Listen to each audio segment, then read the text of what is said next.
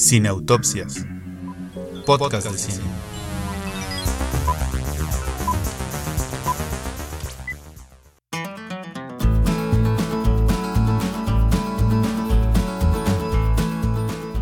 Hola, ¿cómo están? Bienvenidos al episodio número 51 de Cineautopsias. Yo espero que hayan disfrutado eh, nuestros últimos dos episodios porque la verdad nos, nos quedaron muy bien. Aquel dedicado a la docencia y también ese en donde tuvimos un flashback de nostalgia para recordar el Día del Niño.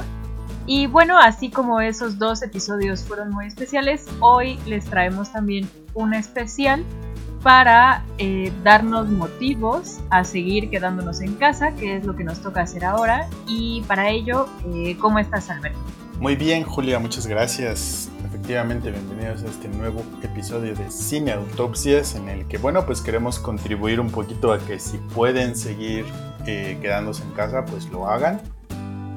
Y una de las cosas que podemos hacer estando en casa, pues es ver series y películas. Y seguro ya han visto muchas como que sienten que ya se están quedando sin catálogo, pero llegamos nosotros al rescate. Así es, porque además sabemos... No, sí, a ver, en esta época no es que falten contenidos, ¿no? Pero tal vez las recomendaciones que les vamos a dar de hoy, el día de hoy, les sirvan ya sea de recordatorio para volver a, a, ver algo que les guste mucho, tal vez para descubrir ese clásico al que todavía no le han dado la oportunidad. Así que pues quédense con nosotros para escuchar nuestras recomendaciones y ver cuál les agrada más. Bueno, muy bien. Entonces, vamos a iniciar este breve pero sustancioso recorrido por dos plataformas en donde les vamos a recomendar series y películas. Entonces vamos a empezar por la plataforma de Amazon Prime y vamos a recomendarles primero películas. Julio Muñoz, ¿por dónde empezamos? Bueno, pues para recomendarles películas en la plataforma de Amazon Prime, yo les traigo un super clásico y un estreno, ¿no? Para que tengan un poco de dónde elegir. A ver, el super clásico, ¿cuál es? Es la película de Beetlejuice, dirigida por Tim Burton. Eh, seguramente la recordarán porque no solo se estrenó en el 88, sino que marca mucho de la estética de los 80s. Y a ver, es una película muy divertida que creo que se puede pasar bastante bien. El uso de la música de Harry Belafonte es un gran plus. Seguramente quienes ya la han visto recordarán eh, no solo esa escena que todos hemos visto en donde la ensalada de camarones comienza a bailar y todos comienzan a bailar también de manera involuntaria, sino toda esta como fase de los recién fallecidos y cómo se tienen que adaptar al mundo de los muertos y que los vivos ahora lleguen a ocupar su casa. Entonces la verdad es que es uno de esos clásicos de Tim Burton. Recuerden que ahorita ya no queremos a Tim Burton, o sea, digo, me duele mucho decirlo, pero eh, si quisiéramos recordar de sus mejores épocas o de las películas, digamos, que lograron o que ayudaron a fomentar que Tim Burton tuviera un sello y una estética de algún tipo, sin duda es Beetlejuice, así que además ahora la pueden ver en Amazon Prime y darle la oportunidad si no la han visto y volverla a ver si hace muchos años que la vieron, ¿no? Y el estreno, o sea, ustedes me conocen y ya saben cómo soy, entonces para qué me invitan, pero eh, por supuesto estoy hablando del estreno de la última película de Pixar que se llama Onward. Y a ver es un ah, estreno. sí, sí, el otro día la vi. Ay, pues yo digo que, miren, o sea, a ver, nadie está diciendo que sea necesariamente la mejor de Pixar, pero está bastante bien, ¿no? Eh, hay, hay unas de Pixar que a mí me han dejado muy indiferente, la verdad. Por ejemplo, la del dinosaurio. No es que me desagrade, pero no me dejó bien a bien nada, ¿no? Eh, y en cambio, Onward creo que tiene cosas bastante buenas. Es un estreno al que le tenían mucha fe, obviamente, en cuestión de cartelera y pues cayó, ¿no? O sea, a mí lo que me sorprende es que la hayan liberado en plataformas así como ahora, que se hayan resignado un poco a mandarla así, pero realmente creo que vale mucho eh, la pena que la vean. Como es película de Pixar y pues no sería raro, uno de los temas que maneja esta película es la muerte. Ustedes saben que Pixar siempre tiene que ver algo con pérdida, con muerte, con cambios, ¿no? Esto está en muchas películas y bueno, aquí la película, más allá de que está ambientada en algo así como un escenario de calabozos y dragones, la premisa es pues imagínense que ustedes pudieran pasar un día con alguien a quien hubieran perdido gracias a un hechizo mágico. ¿no? Entonces nuestros dos protagonistas son dos hermanos que perdieron a su papá pero ahora en sus manos tienen la posibilidad de realizar un hechizo que hará que su padre pueda estar con ellos todo un día, ¿no? Y, eso es lo que va a detonar la trama. Y, la verdad, les digo, yo la, la disfruté mucho. Hay como un pues no es un giro de tuerca, pero es como una vuelta de tal vez lo importante era lo que tuvimos siempre cerca de nosotros y a mí sí me llegó ese,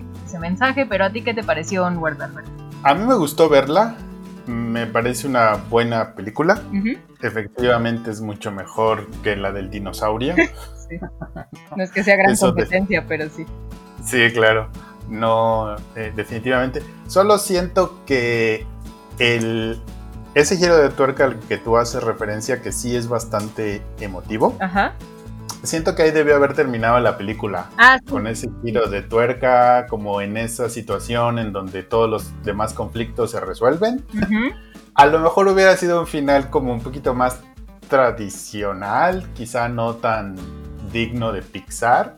Sí, sí, sí. Pero dado que la, dado que la película tenía pocas pretensiones y las iba cumpliendo bien, siento que ahí cuando da ese giro de tuerca que tú mencionas, si se hubiera terminado ahí, me hubiera gustado más. Sí, no, no, totalmente, porque mira, la verdad ya no me lo podía venir, pero sí. Pero fue bonito y como dices, no, yo tampoco, ¿eh? alto. La verdad es que yo pensé que el punto era como la muerte y el papá y así, y, la película revela que tiene más, ¿no? Más de lo que te muestra a primera vista, por decirlo así. Y, y como dices, yo creo que si lo hubieran terminado ahí, hubieran como terminado en el punto emocional álgido, que es uno de los sellos de Pixar. Pero bueno, aún así no está mal. No, y además ahorita en esta etapa en la que hemos estado conviviendo más de cerca con nuestros familiares, ya sea física o a la distancia, yo creo que ese giro de tuerca que mencionas a más de 5, 10, 15, 20 le puede resultar muy emotivo. Entonces, por eso es que la si la película hubiera terminado más cerca de ese giro de tuerca, que, este, que si ustedes la ven, pues comenten con nosotros, ¿verdad? ¿Qué les pareció? Hubiera estado mucho mejor. Pero sí es una película que, que vale la pena ver, entre otras cosas, pues porque está ahí disponible fácilmente y porque ese, ese giro de tuerca pues sí nos puede ayudar a reflexionar sobre la convivencia que estamos teniendo estos días con nuestra familia. Así es. Y cuéntanos, ¿cuáles son las películas que nos vas a recomendar de Amazon?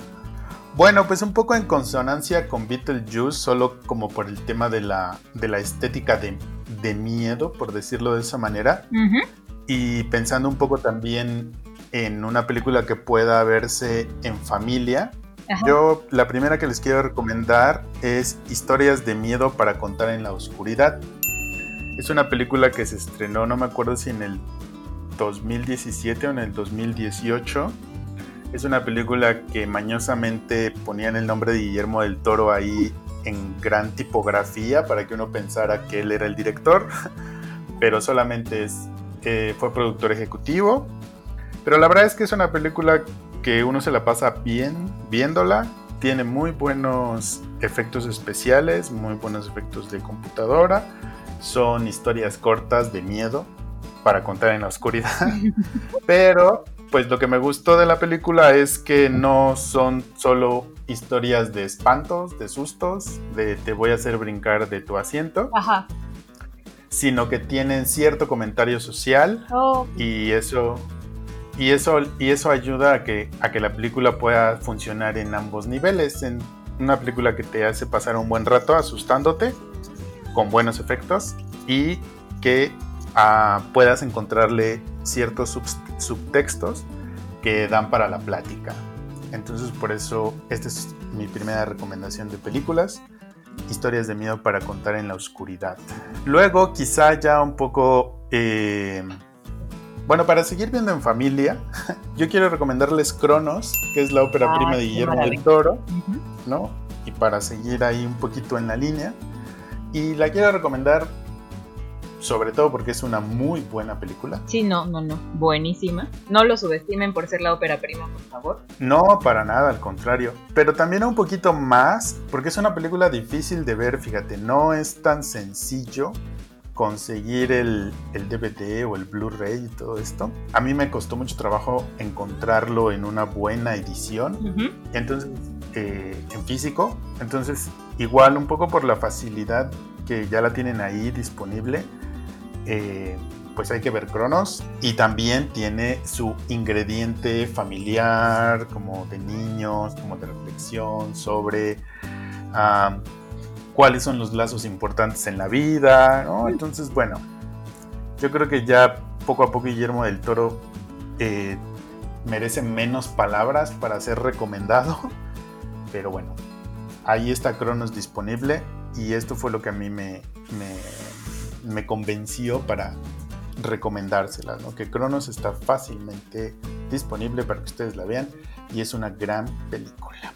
Sí, la verdad es una de esas ventajas de que ahora Guillermo del Toro sea como esta figura pública querida, ¿no? Y que esté como su nombre tan presente, pues, porque ha hecho accesible, eh, por ejemplo, eh, Cronos, que como dice Alberto, pues, la verdad era bien difícil de conseguir, había que grabarla cuando la pasaban en la tele y cosas de esas.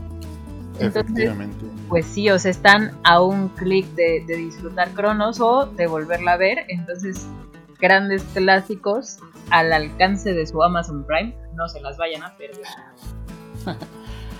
Y luego rápidamente, dos películas que ya no son tan en familia, pero que a mí me emocionan mucho. La primera de ellas es El luchador de Darren Aronofsky. Ay, Para mí es la yo a mí es la película que más me gusta de Aronofsky.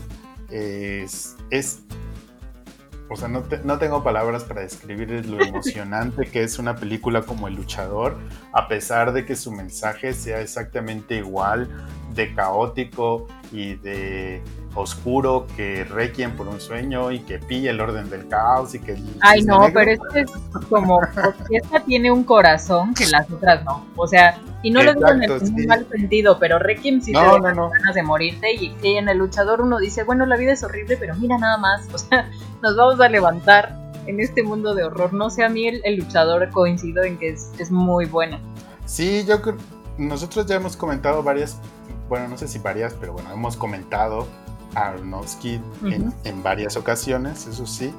Igual y, igual y nos debemos, tú y yo, y a nuestra audiencia, un comentario un poquito más profundo sobre el luchador, porque sí es una película que tiene este ingrediente, ¿no? De que se sale un poquitito de los latigazos que suele darnos Aronofsky con sus películas, pero de todos modos nos los da, pero hay un elemento, como tú dices, eh, como de corazón, como de cierta esperanza, que hace esta película como muy emocionante y como muy emotiva, pero sin perder ese elemento de latigazo feo.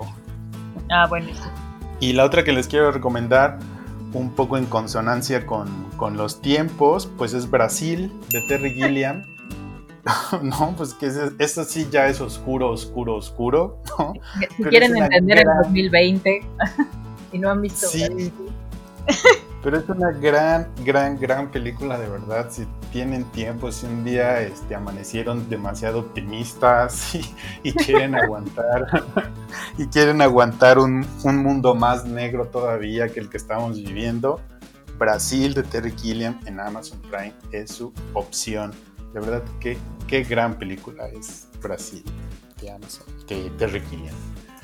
Y ya para, terminar mis recomendaciones de Amazon Prime, eh, también pues quise, quise buscar algo como estrictamente mexicano, aunque bueno, pues Cronos es una película mexicana.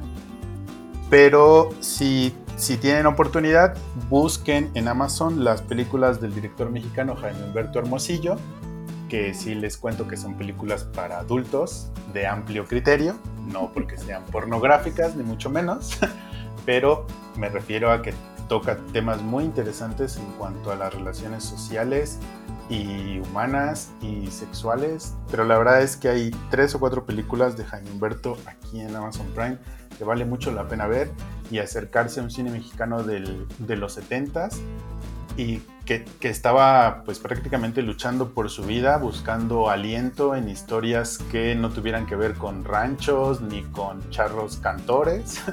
Entonces, bueno, Jaime Humberto Hermosillo es una buena oportunidad para explorar eh, historias más citadinas y que están más ligadas como a las emociones, a las pasiones, a lo sexual en los seres humanos en general y los mexicanos en particular. Pero bueno, esas son mis recomendaciones de películas. Y este, y si te parece Julio Muñoz, ahora sí, ya no te voy a cambiar la jugada, como habíamos quedado. Una y una. una y una, nos vamos recomendando series en Amazon Prime. Va.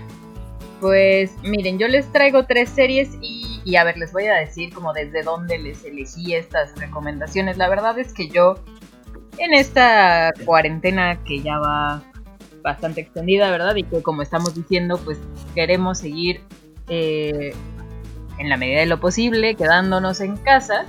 La verdad es que yo he estado eh, visitando y revisitando contenidos que me hagan sentir bien, que me distraigan un poco, que... No, es decir, como que luego necesito alivianarme y tal vez terminar el día con algo ligero y pensando en eso, eh, les elegí tres series. Voy a comenzar por la menos ligera, que aún así es, muy fácil de ver y la verdad es que uno se distrae bastante bien.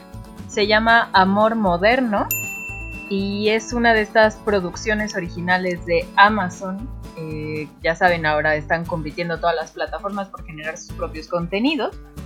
Y eh, se estrenó el año pasado, a finales del año pasado. Son solo ocho episodios. Cada uno, bueno, en siete relatan cada uno una historia de amor diferente, eh, con personajes muy distintos, de distintas edades. Todas ocurren, ya saben, como siempre en Nueva York. Eh, pero además creo que es como una forma, pues les digo, muy linda de ir encontrando diferentes historias de amor poco convencionales. Tal vez el episodio que más sonó en, en redes y que más salió de la serie por las discusiones que generó fue el episodio en donde sale Anne Hathaway, quien eh, retrata a una chica con trastorno bipolar y cómo esta condición la lleva a vivir sus historias de amor de una forma ¿no? muy, muy retadora para ella. La verdad la actuación a mí me pareció muy, muy buena eh, de Hathaway. Y la verdad es que a, pesar de que ya saben cómo son estas series en donde cada episodio tiene una trama diferente, bueno, y supongo que en todas las series, o sea, hay mejores episodios que otros, aún así creo que eh, se sostiene bastante bien y que vale la pena verlos. Y bueno, además son ocho, entonces seguro en un día o dos ustedes bingeando esta serie la, terminan y me cuentan qué les pareció. ¿Tú ya la has visto, Alberto? Yo vi el primer capítulo que es el de Anne, ¿no? No, creo que ese era el de el de Christine eh, Miliotti, o sea, la de la mamá en How I Met Your Mother, en donde vive en un edificio y tiene una ah. historia con su portero, ¿no? Ah, pues ese fue el que vi. O sea, sí está muy bien hecho, sí está chido, pero no es mi taza de té. bueno, esto es por si quieren ver algo así como cursilón, lindo, Ajá, relajado, sí. o sea, son historias, o sea, como de amor con gente tranquila sin muchos otros. Sí, exacto. Aunque bueno, les digo, el de Anne Hathaway sí, sí sería como el que se sale un poco en esa tonalidad y, vale la pena verlo. O sea, yo te diría que igual y te salen los otros, pero el de Anne Hathaway valdría la pena, valdría la pena verlo. Pero les digo, si quieren algo así cursilón y ligero y bien hecho, ¿no? Creo que está bastante bien. Ok. Bueno, pues para hacer el yin y el yang, Ajá. yo les voy a recomendar algo que no está fácil de ver. Es muerte, es, y cumbia. Pero que es muy emocionante. La serie se llama Homecoming, que es ah. como regreso a casa, algo así. Solo no la vayan a confundir con una serie que acaba de sacar Amazon Prime que tiene el mismo título. No sé por qué le dejaron el mismo título si ya tienen una que se llama Homecoming. Pero la que yo les voy a recomendar, la protagonista es Julia Roberts. La otra pues no la he visto, eventualmente la veré. Pero la que sí les recomiendo es Homecoming, protagonizada por Julia Roberts, que básicamente es la mm, historia de Julia Roberts, que es una ex empleada de una agencia privada que trabaja para el servicio militar en Estados Unidos, rehabilitando, y entre comillas la palabra rehabilitando, a los soldados que regresan de la guerra de Irak o de cualquier otra guerra a, la, a la que los hayan mandado. Es muy interesante cómo ella trabaja como psicóloga para esta agencia y bueno, pues al principio está muy comprometida con su trabajo. Ella es esta parte como... es esta cara como, como buena, como amable del proyecto, ¿no? La que, ah, la que solo muestra el lado luminoso del proyecto, supuestamente que es en beneficio de los soldados porque los ayudan a reinsertarse en la sociedad. Eh, entonces, bueno, ya con estas dos pistas que les estoy dando, ¿no? De que estoy entrecomillando la palabra rehabilitar. Y que ya no estoy... que va a ser horrible y es la contraparte. Exactamente. Pues ya no, le, ya no le sigo ahí, nada más, eh, digo, ya le voy a parar ahí, pero nada más quiero sí destacarles que visualmente es muy interesante la serie porque juega con los colores, con el estilo de narración y con el encuadre en la pantalla cuando la serie está en el pasado o en el presente. Entonces es bien padre como sin tener que poner en boca de los personajes si estás en el pasado o en el presente o incluso en su ropa, porque además pasado y presente a lo mejor solo es la diferencia de un año. Lo que hace esa diferencia es el estilo visual y el tipo de narración con el cual la serie nos cuenta esta historia. Entonces es muy interesante por ese lado, por la forma en la que está hecha, por la forma en la que está contada, su fotografía. Y bueno, la verdad es que la historia también te va atrapando porque es, la historia es como una especie de thriller policial. Entonces hay que descubrir quién y cuándo y eso es muy interesante. Suena bastante bien. Miren, la verdad es que, fíjense aquí, la, gran ventaja de que Alberto y yo seamos tan diferentes es que vamos a hablar de todo, para todo público. ¿Usted cree que no podríamos abarcar tanto? Pero sí vamos a poder, o sea, se lo digo yo. Eh, porque después de, esta serie, eh, pues, pues sí, ¿verdad? Con connotaciones políticas y humanas importantes, yo les voy a traer, porque les digo, a ver, yo, yo he necesitado como cerrar mi cabeza para irme a dormir y relajarme y pensar en otras cosas, y entonces en ese tenor, para los... A ver, iba a decir para los fans del anime, pero no, es cierto, no cualquier anime, este anime otra vez es muy cursi, es muy lindo. Bueno, tiene sus partes oscuras supongo, pero en general es como una premisa muy, muy kawaii. O sea, es Sí, ¿no? A ver, la, serie que les quiero recomendar, eh, este anime se llama Fruits Basket, como canasta de frutas. Y pues es una serie japonesa eh, que de hecho ya existía, solo que eh, Amazon ahora nos está pasando la nueva versión de la serie.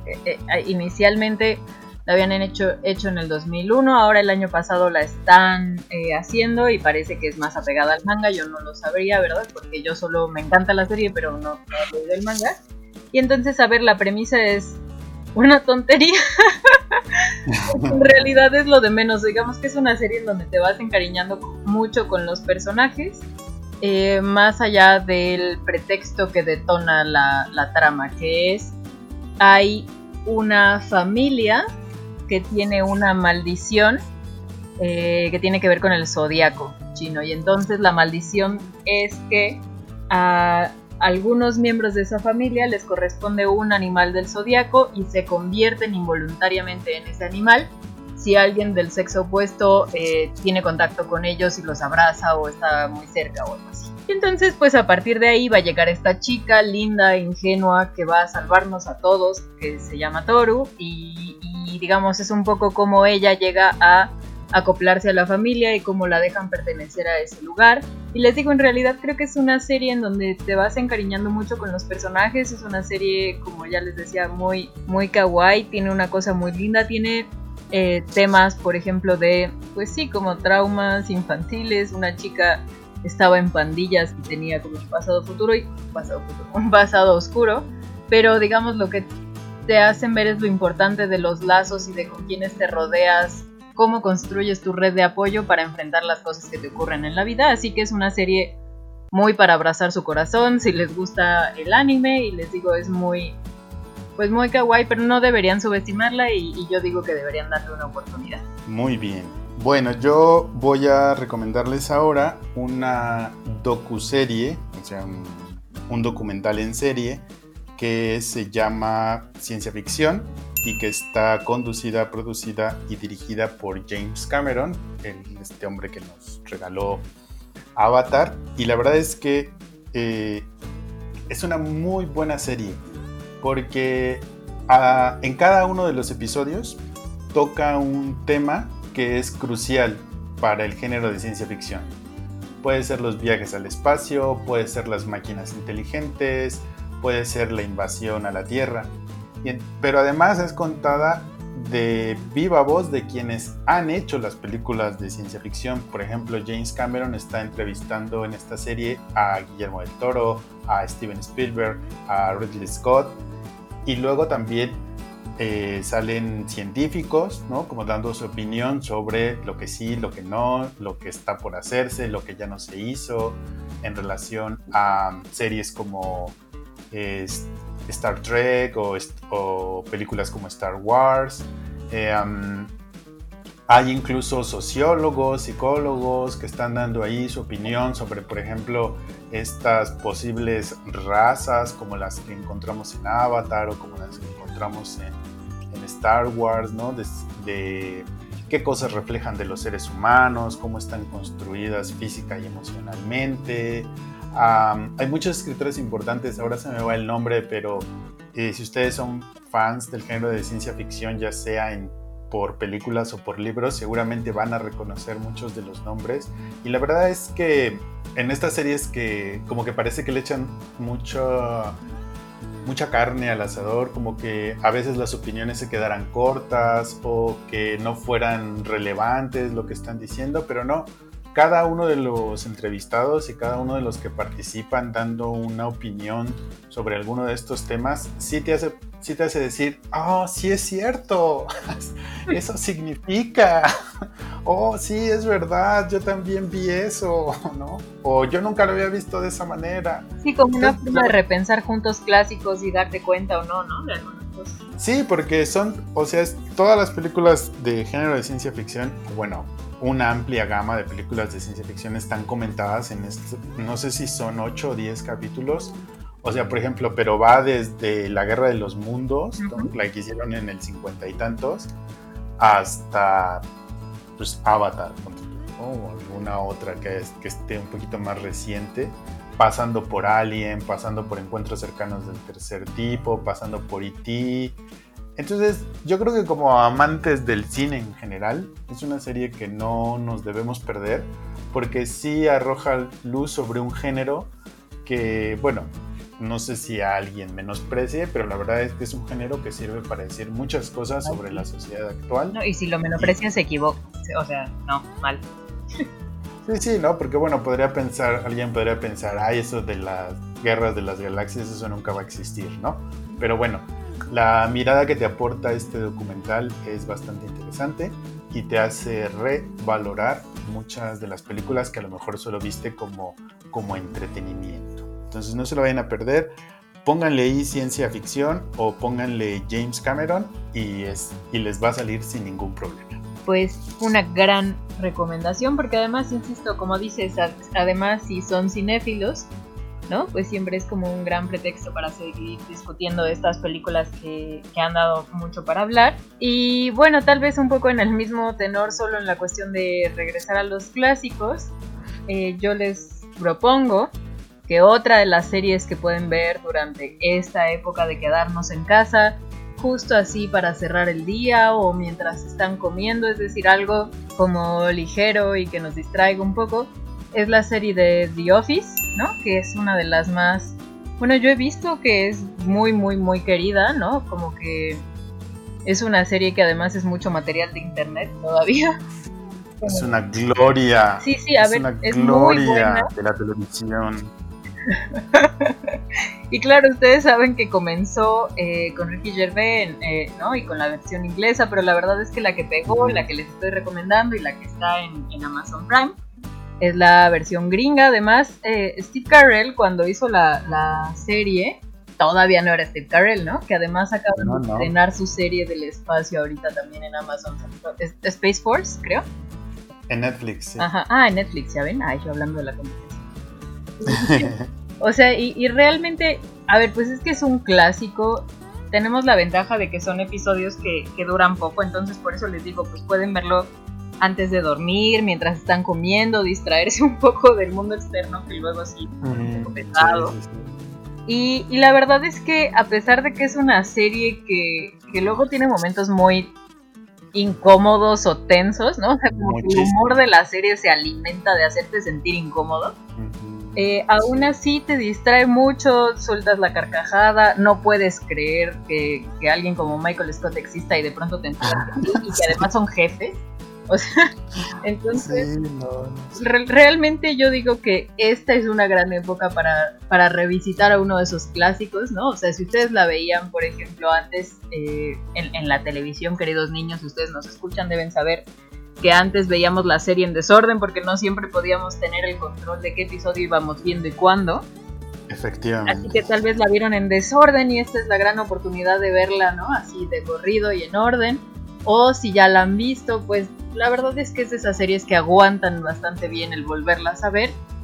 Y por supuesto, pues si nunca la han visto, pues ¿por qué no darse la oportunidad de ver eh, por qué tantos hablan de ella, ¿no? Incluso tantos años después imagínense, estrenó en el 2005, o sea, unos 15 años de que se estrenó la primera temporada de The Office y aún así seguimos hablando de esta serie, entonces pues tal vez convenga que le den la oportunidad para ver de qué hemos hablado 15 años de esta serie. Y además yo creo que esa incomodidad es vigente. Ah, a, mí me, a mí me parece que no que a los nuevos espectadores, o sea, les va a hacer como preguntarse ¿por qué me estoy riendo de esto? no, y que además, eh, fíjate que es un tipo de humor que envejece bien en el sentido de lo políticamente correcto.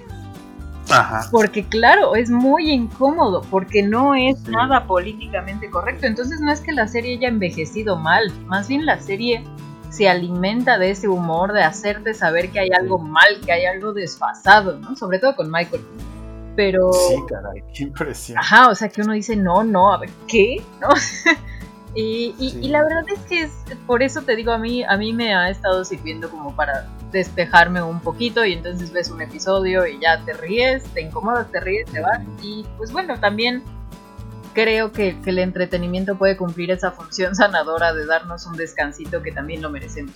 Y además, si ustedes que nos escuchan trabajan en oficina, pues les va a ayudar a recordar los tiempos en los que estaban ahí este, trabajando en oficina. Así es, si creyeron que estaban empezando a extrañar su oficina, van a ver The Office y digan, y ya luego nos cuentan si aún así después de ver The Office sí la seguían extrañando o no. Efectivamente.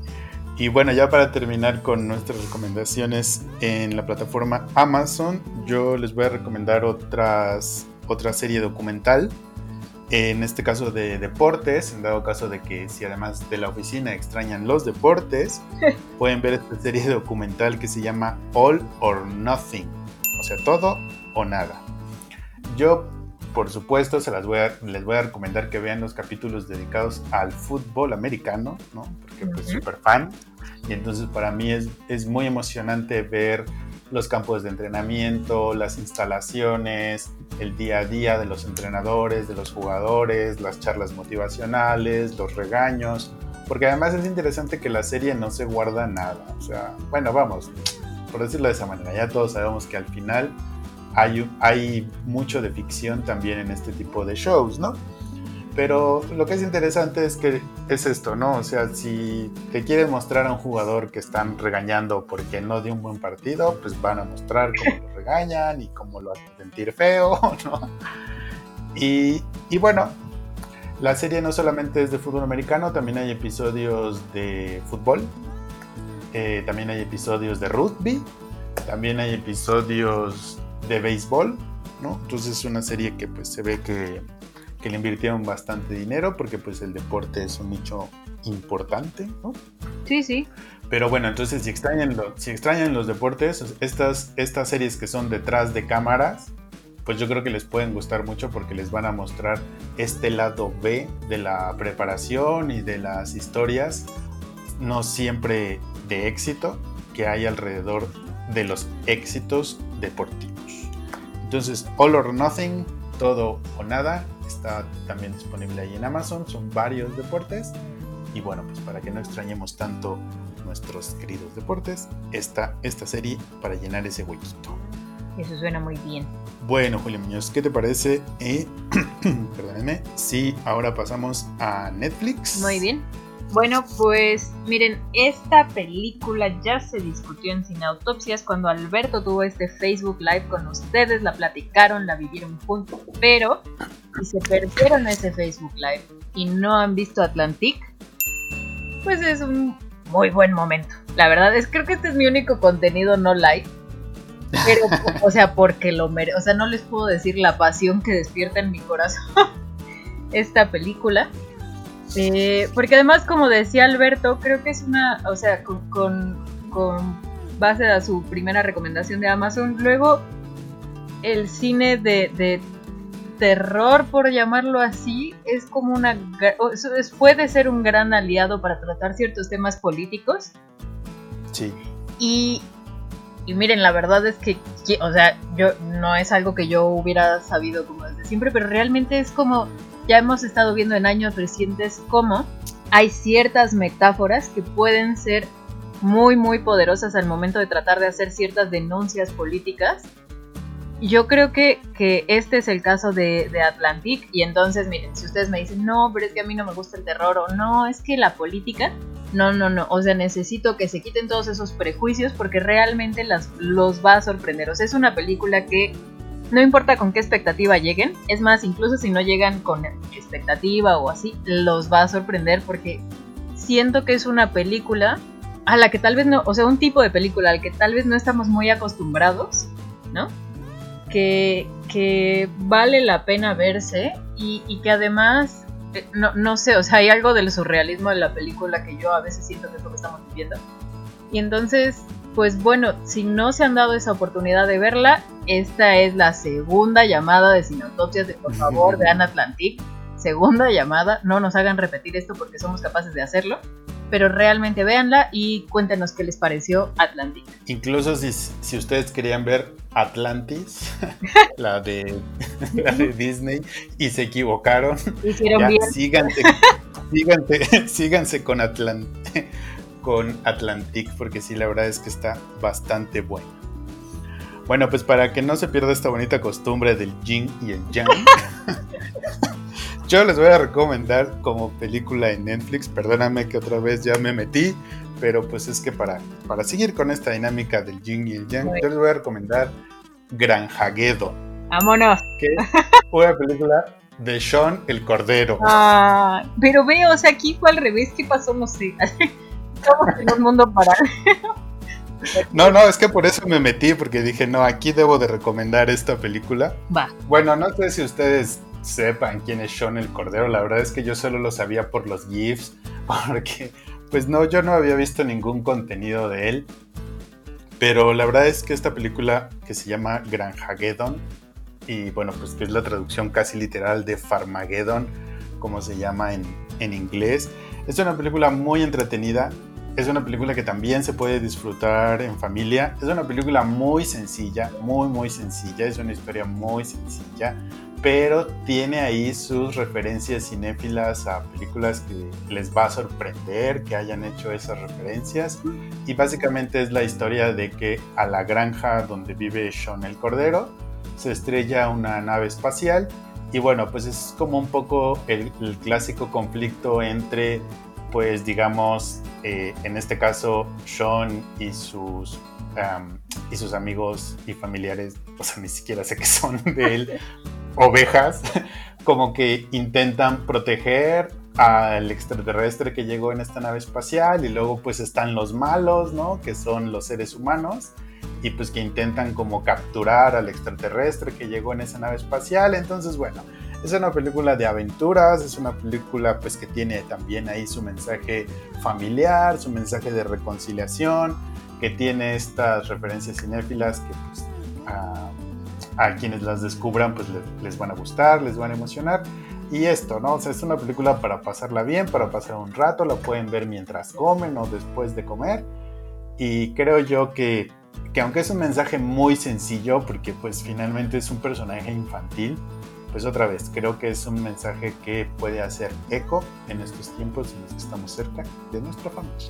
No, y además, gran como dices, además tienen estas referencias y, guiños para los adultos, ¿no? Viendo las cosas, digamos que es como funcionan esos niveles, pues no solo va a funcionar bien para los pequeños que estén en casa, sino también, bueno, pues los adultos ahí podrán ir encontrando como estos chistes privados, por decirlo así, ¿no? Como estos sí, exacto, niños que son para ellos, porque claramente los niños no, no van a ver, ¿no? Como estos homenajes, pero bueno, pues ahí también hay, hay un poco para todos, pues. Efectivamente. Pues mi segunda eh, recomendación de películas que están en Netflix. Ustedes saben que yo ya llevo casi una vida, no, no es cierto, como desde marzo, hablando de las películas de Ghibli que están en Netflix, porque pues bueno, ya es una gran cosa que también, eh, un poco como lo que decíamos en, relación a Cronos y a, esta ópera prima del toro, a pesar de que había muchas de Ghibli que consiguieron una buena distribución y que tal vez tuvimos la suerte de verlas en cine, había otras que que pues eran más caseritas, por decirlo así, ¿no? Como no, no tuvieron ni la atención ni la distribución de Chihiro, por ejemplo. Y, bueno, pues esta que les voy a recomendar es una de esas películas. Se llama eh, Mis vecinos los llamada. Y, y a ver, el, estilo de animación también es o, difiere mucho, por ejemplo, de, de, lo espectacular que pudo llegar a ser Chihiro o, o El Castillo Vagabundo porque regresa a, un estilo más pues de caricatura, más de manga. Y, lo que retrata, o sea, fíjate, y, algo que me quedaba pensando es algo que has dicho, es bueno, son tiempos en donde estamos mucho con nuestra familia, ¿no? Y, y si no estamos con nuestra familia, tal vez justo por estar en donde estemos aquí encerrados, estamos pensando mucho en esas dinámicas familiares y, esta película es lo que retrata, o sea, realmente es un retrato muy intimista y muy, pues, de mucho corazón respecto a las dinámicas familiares, ¿no? Al interior de, pues, una familia tradicional, mamá, papá, hijo, hija, ya, y la abuela, claro. Y entonces, por ejemplo, o sea, solo por contarles un, un detalle, o sea, de pronto llega el vecino o van a recibir visitas inesperadas y la mamá dice, no, no puede ser, la casa está hecha un tiradero ¿qué vamos a hacer? Y entonces comienza a tirar más cosas. Porque dice, bueno, pues es que así podemos decir que estamos haciendo limpieza de primavera y no se va a notar el chiquero que teníamos. O sea, como que ese tipo de chistes de las cosas, ¿no? Que solo haces en esas relaciones de familia, ¿no? Como, pues les digo, no sé, es, algo así como, por ejemplo, una vez al, al, papá se le olvida el paraguas y entonces es, bueno, pues llévale el paraguas a tu papá. No, yo no quiero, yo porque y, realmente creo que por eso es una película como que, puede enternecerte mucho o que puede, pues sí, emocionalmente ser, ser buena para seguir pensando en estas dinámicas familiares, en estas eh, roces cotidianos que son muy tontos, ¿no? Como de, ay, te tocaba a ti los platos, o ay, yo no le quiero llevar esto a mi papá. Pero que al final, pues, nos dan un retrato de una vida íntima que vale mucho la pena y que les recomiendo mucho. Y entonces es del estudio Ghibli y se llama Mis vecinos los llamada. Perfecto. Bueno, pues para seguir en esta dinámica que parece que nos pusimos de acuerdo, pero no. en esta dinámica de Ginny, Jen y familia, esta no es tan. Esta no es familiar. Tan, lejana. No, tan lejana lo que estás contando, pero sí tiene el tema de la familia. Eh, yo creo que vale la pena volver a visitar encuentros cercanos del tercer tipo de Steven Spielberg. Sí, sí, por supuesto. En general creo que vale la pena volver a visitar las primeras películas de Steven Spielberg para revalorar su, su, carrera, sobre todo después de haber visto Ready Player One. Pero bueno, Encuentros cercanos del tercer tipo es una película que aprovecha esto, otra vez la llegada de una nave extraterrestre de la cual no sabemos sus intenciones, para reflexionar sobre las dinámicas familiares, sobre la soledad, sobre los lazos que nos pueden unir, incluso si somos seres humanos o somos extraterrestres, o los lazos que nos pueden unir entre seres humanos y extraterrestres. Como la música. Efectivamente. Entonces yo creo que eh, yo creo que sería padre, ¿no? Si tienen la oportunidad de que vean por primera vez o vuelvan a ver encuentros cercanos del tercer tipo, porque para mí la película, más allá de que sea una película de ciencia ficción, es una película que nos hace reflexionar sobre los lazos emocionales o artísticos que nos unen como seres humanos o como extraterrestres. Pues sí, y, como dices, además son estos directores clásicos, ¿no? O sea, por ejemplo, Tim Burton y, Spielberg, que incluso si tal vez no nos gustaron mucho, por no decir nada, ¿no?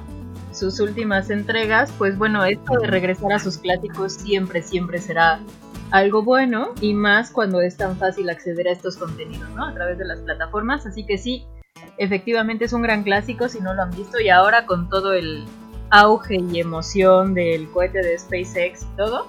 Ah, es verdad. Pense, así ya pues estamos en ese tema, ¿no? Eh, vayamos a ver encuentros cercanos del tercer tipo y ya que estamos con esta temática y de verdad no nos pusimos de acuerdo, pero miren ya, ya estamos emocionados, SpaceX, ya vieron encuentros cercanos y entonces van a Netflix o ya están ahí más bien y se siguen con esta película de Denis Villeneuve que se llama La Llegada. Oh, es cierto la Rival, que también justamente eh, trata sobre este encuentro cercano.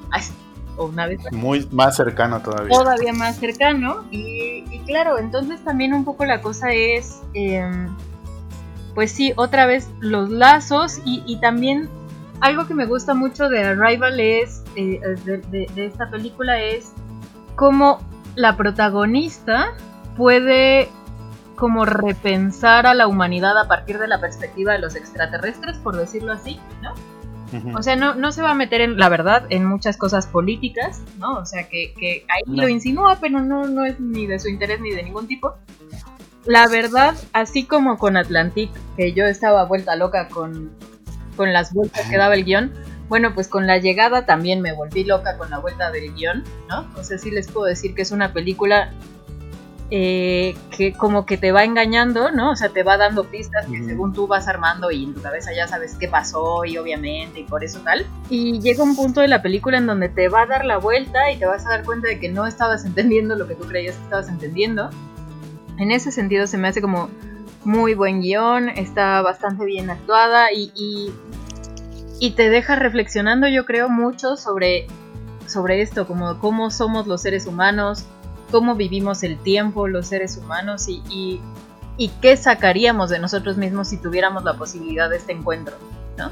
Yo, yo fíjate que vi eh, Arrival en unas condiciones poco gratas. Es una película que tengo ganas de volver a ver, pero sí recuerdo mucho esto que estás platicando del guion y creo que incluso da la sensación que ni siquiera los mismos personajes esperan esas vueltas de tuerca.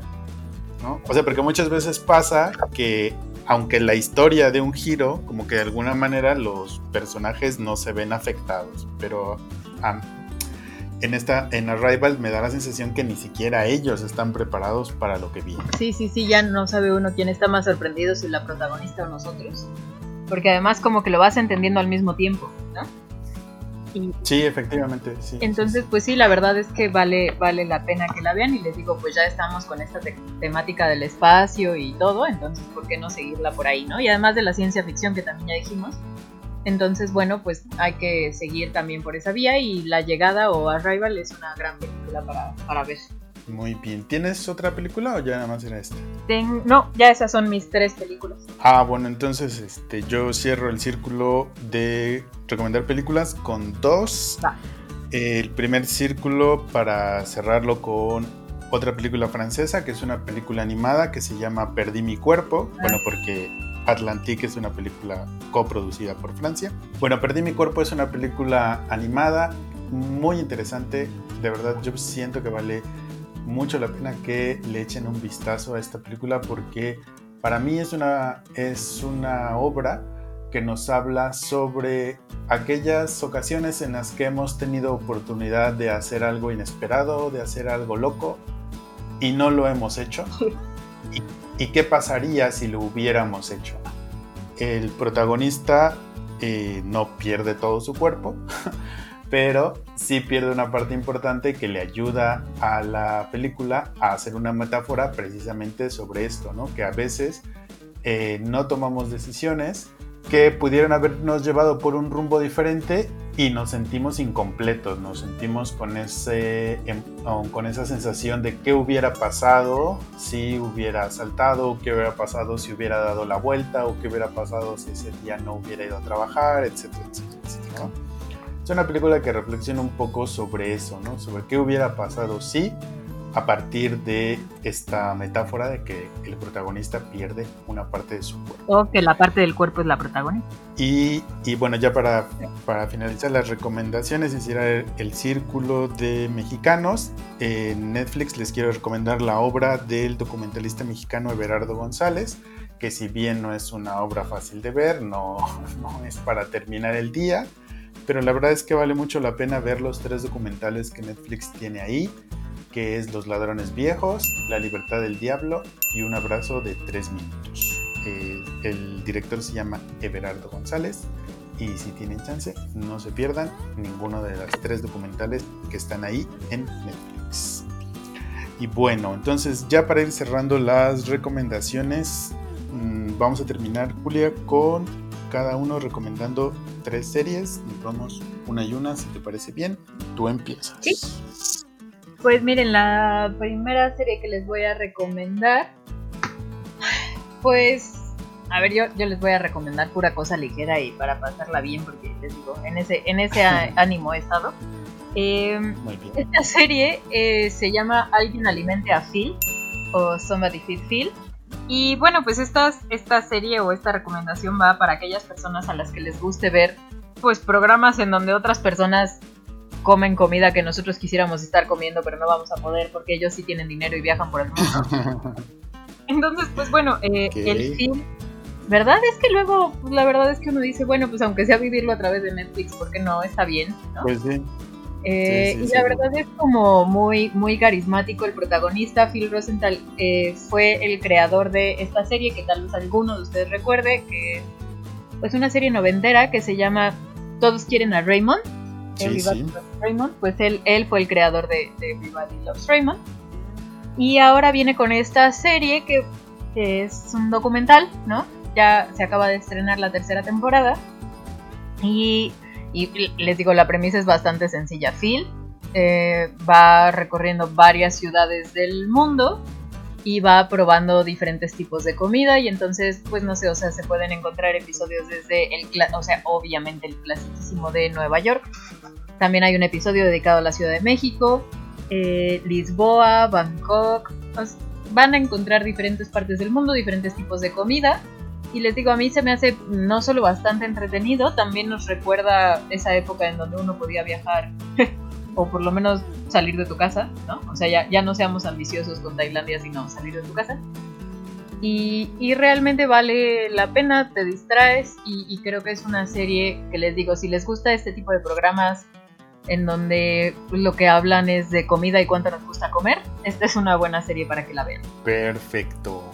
Y porque además luego nos va a dar nostalgia, porque quién sabe hasta cuándo podamos ir a otros lugares a comer esa comida. Sí, exacto. O sea, si algún día podemos, o sea, y dejen ustedes el de Tailandia, el de la Ciudad de México. O sea, ¿cuándo vamos a poder ir?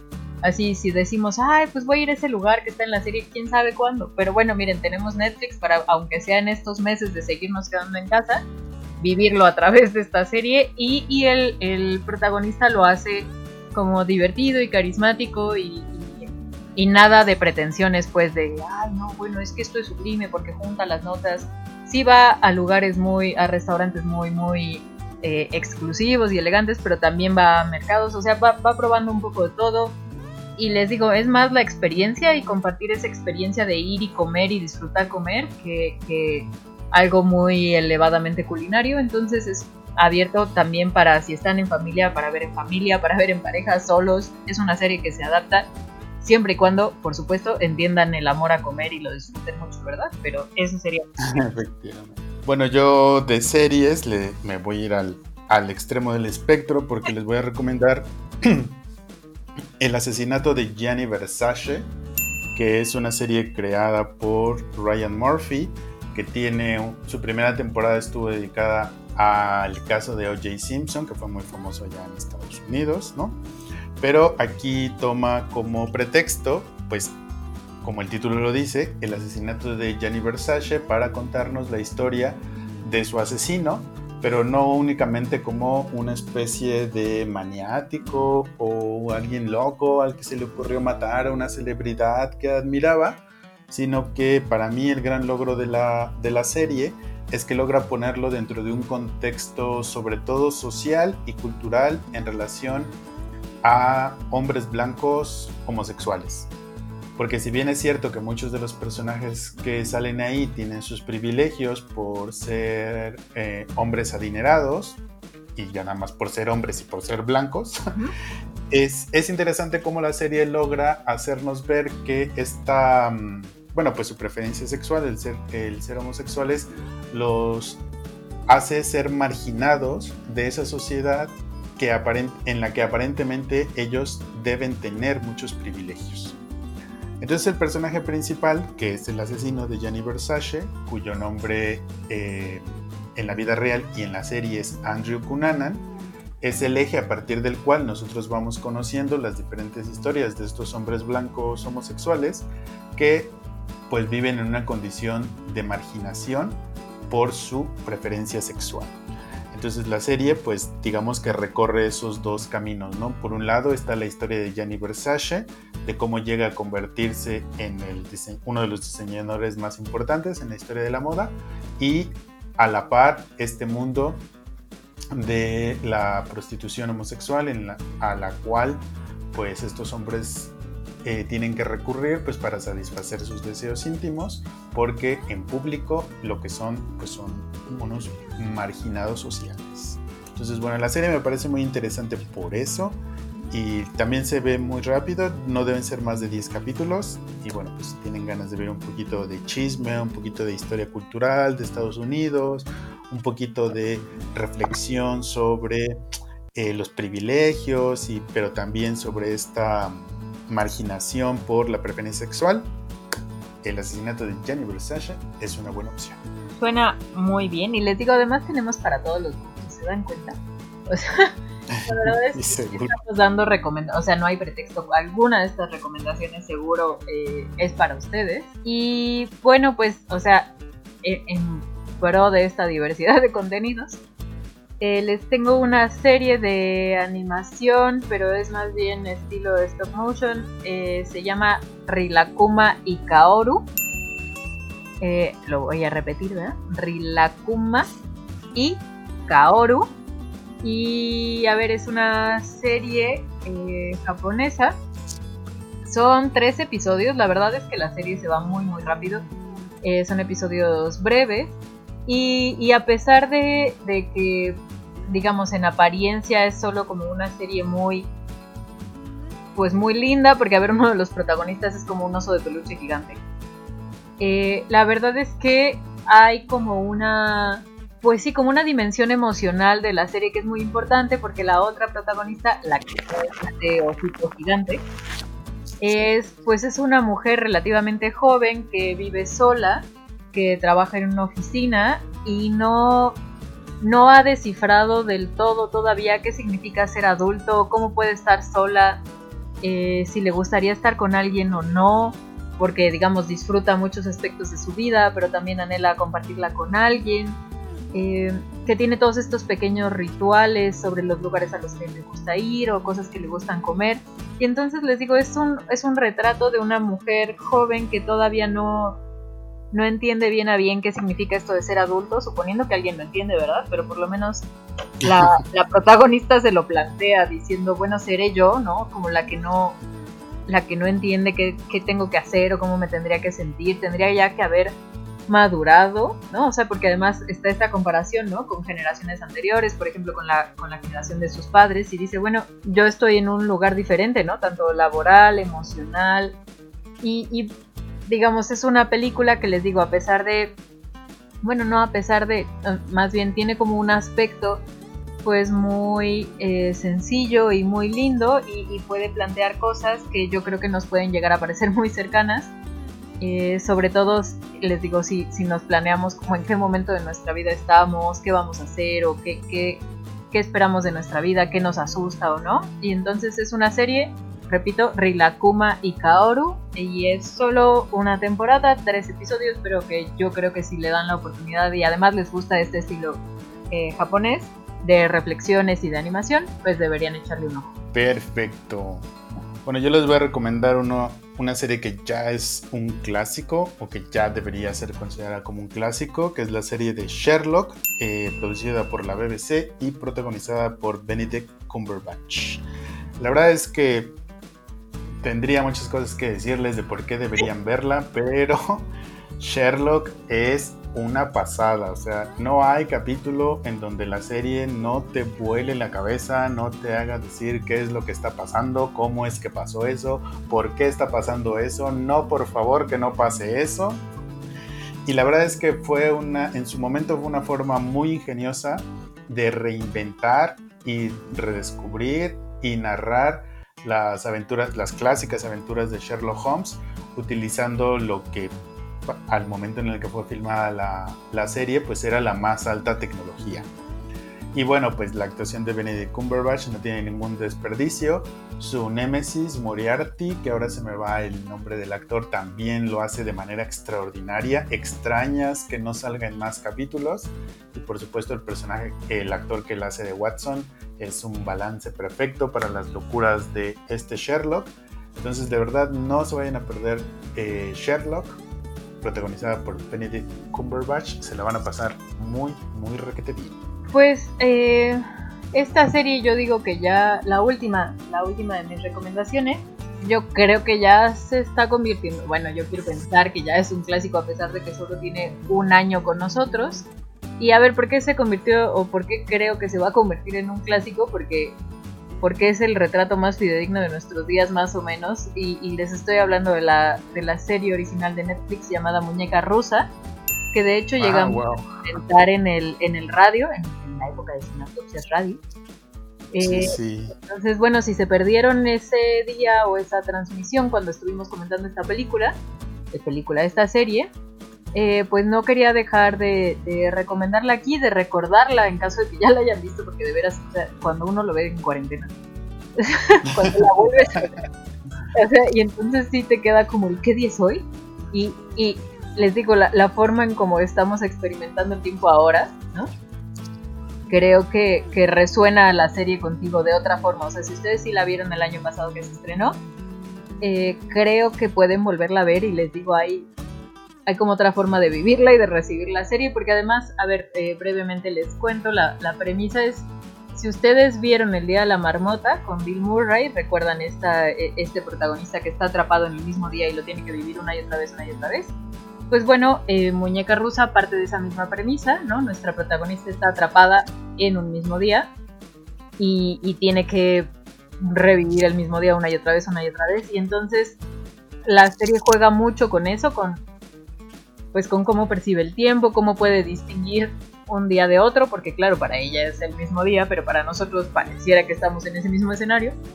Y, la verdad es una serie que otra vez, ¿no? O sea, es, son episodios bastante breves, que, que, se ven rápido, se ven bien, es una serie que tiene muy buen ritmo, tiene ocho episodios y entonces hasta para repasarla es bastante, bastante amigable porque pues la pueden volver a ver y rápido siguen hacia otro contenido, pero no quería dejar de recomendarla porque además creo que si no se ha convertido ya en un clásico, seguro va para allá. Incluso es una serie que dentro de sus propios capítulos vale la pena como que regresarle a lo mejor unos 3, 4 minutitos a ciertas escenas, a ciertos diálogos y los disfrutas un poquito más luego de que vas avanzando ahí capítulo tras capítulo, ¿no? Entonces no solo es como revisitarla en general, todos los capítulos, sino como ir viendo ciertas escenas, ¿no? Por ejemplo, la, la, cuando abren la, puerta del baño o cuando bueno, ya no voy a decir porque me acuerdo que aquella vez me, regal, me regañaste porque fue un spoiler. Pero ustedes vayan y vean Muñeca Rusa porque sí vale mucho la pena. Así que vayan y coméntenla. Y Alberto, ¿cuál es tu última recomendación? Bueno, pues en mi top personal de series, yo me voy a ir por todo lo alto y les voy a recomendar esta serie que se llama Spartacus. Es una serie sobre gladiadores, bueno, sobre esclavos que se convierten en gladiadores eh, durante la época del Imperio Romano. Es una serie que no tiene desperdicio, es una serie de acción, es una serie de sexo, es una serie de desnudos, es una serie de sangre, es una serie de peleas en, en el Coliseo Romano, es una serie de rebelión. No, no tienen ustedes idea lo divertida, lo emocionante que es Spartacus. Sí, también es una serie como, como muy de adultos en este caso porque sí hay mucho contenido sexual, mucho contenido de violencia, pero la, pues, la, la, historia y los personajes son de una complejidad y de unos los odias a profundidad y otros te caen muy bien y otros sientes compasión y da unos giros la, la, historia que de verdad no te esperas. Hay un personaje que desafortunadamente no está en todo uno de los cuatro, sí, una, dos, tres, cuatro temporadas que se llama Batiato, pero que es un gran personaje. Es un, o sea, yo creo que este, es el Darth Vader de la serie. Porque como, como personaje antagónico wow, wow, wow. Entonces, bueno, a mí Spartacus es una serie que, que me ha gustado tanto que ya la he visto tres veces completa. Así que si es garantía de algo, yo les, su, su, amigo que soy, como su amigo que soy, les recomiendo que vean Spartacus. Pero bueno, Julia Muñoz, no entretengamos más a nuestros escuchas, dejémoslos que vayan a ver alguna de estas series o películas que ya les recomendamos. Y tú cuéntanos en dónde nos pueden contactar y en dónde nos pueden escuchar para que comenten esto y más. Bueno, pues eh, como ya eh, bien decía Alberto, la verdad es que les hemos dado muchas, muchas recomendaciones, ¿no? La verdad es que sí, es para que no hubiera pretexto de para todos los gustos, edades, géneros, hay de todo un poco. Eh, así que si ustedes llegan a ver alguna de estas recomendaciones o coincide que es uno de sus contenidos favoritos, coméntenlo con nosotros. Recuerden que estamos en redes sociales, en Facebook, Twitter e Instagram como Cineautopsias.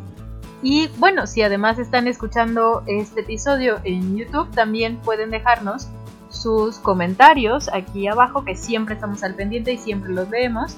Y bueno, claro, si además eh, no nos están escuchando en YouTube, porque tal vez nos están escuchando en este formato más de podcast, seguramente están en Spotify o están en Anchor o están en iBox eh, o, en otras plataformas de, de podcast. Así que les agradecemos mucho que nos acompañen siempre cada episodio y siempre estamos esperando eh, sus comentarios. Comenten con nosotros eh, si alguna de estas recomendaciones les gustó más o menos, o si descubrieron algo nuevo, o si le dieron oportunidad a uno de esos clásicos que todavía no habían visto. Estaremos a la espera de saber sus comentarios. Efectivamente, y si se quedaron con ganas de que les recomendáramos más películas, más series, o no solamente series y películas, sino también uh, libros o incluso música, pues nos pueden visitar en www.cineautopsias.com y ahí encontrarán más y más y más recomendaciones para que sigamos en casa. Muchas gracias a nuestro señor postproductor Lázaro Moreno por su apoyo y por su excelente trabajo en todos y cada uno de estos episodios. Muchas gracias a ti, Julia. Gracias, Alberto. Y pues muchas gracias a ustedes que nos escuchan. Ah, sí.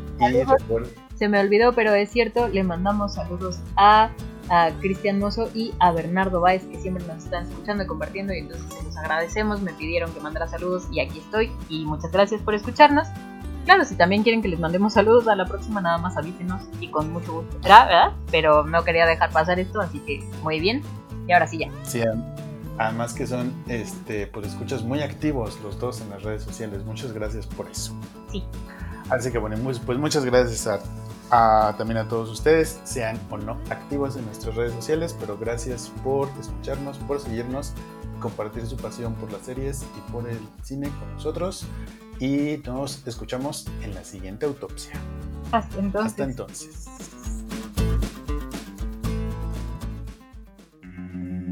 Este programa fue conducido por Julia Muñoz y Alberto Ruiz. Postproducción Lázaro Moreno. Idea original Alberto Ruiz.